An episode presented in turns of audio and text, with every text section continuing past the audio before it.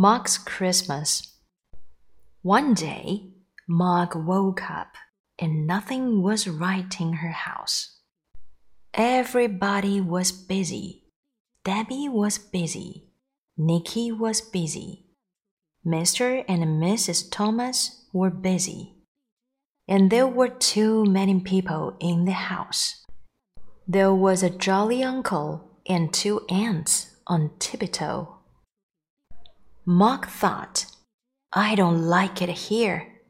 She went and sat outside on the window sill. There was nothing to do and no one to play with.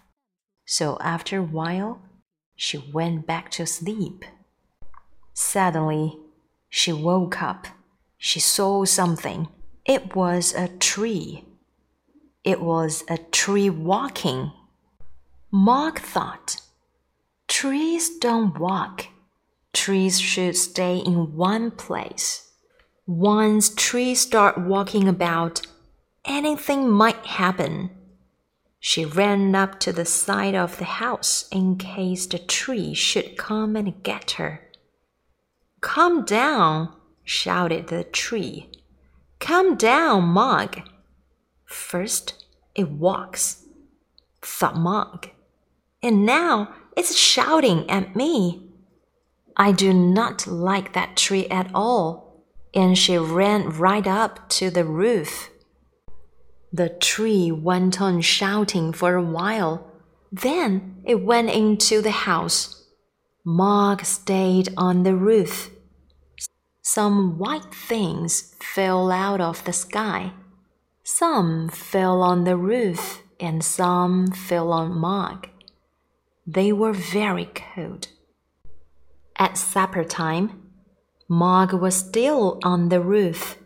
She must have her supper, said Debbie.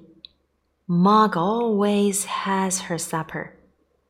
Mrs. Thomas gave Mog her supper, but still Mog did not come down. In the morning, Mog did not come down either. She had found a nice tall place and she was asleep. She was having a lovely dream. Mog dreamed that she was sitting on a cloud. Some white things were falling out of the sky.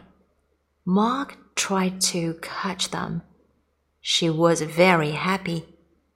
But suddenly, the cloud began to melt. Inside the house, everyone was sad because Mog would not come down. They were too sad to eat their breakfast. Even the jolly uncle was sad, and one of the aunts cried. Suddenly, there was a noise. It was a noise in the chimney. And then something came down it. It came right down the chimney and fell into the fireplace with a thump.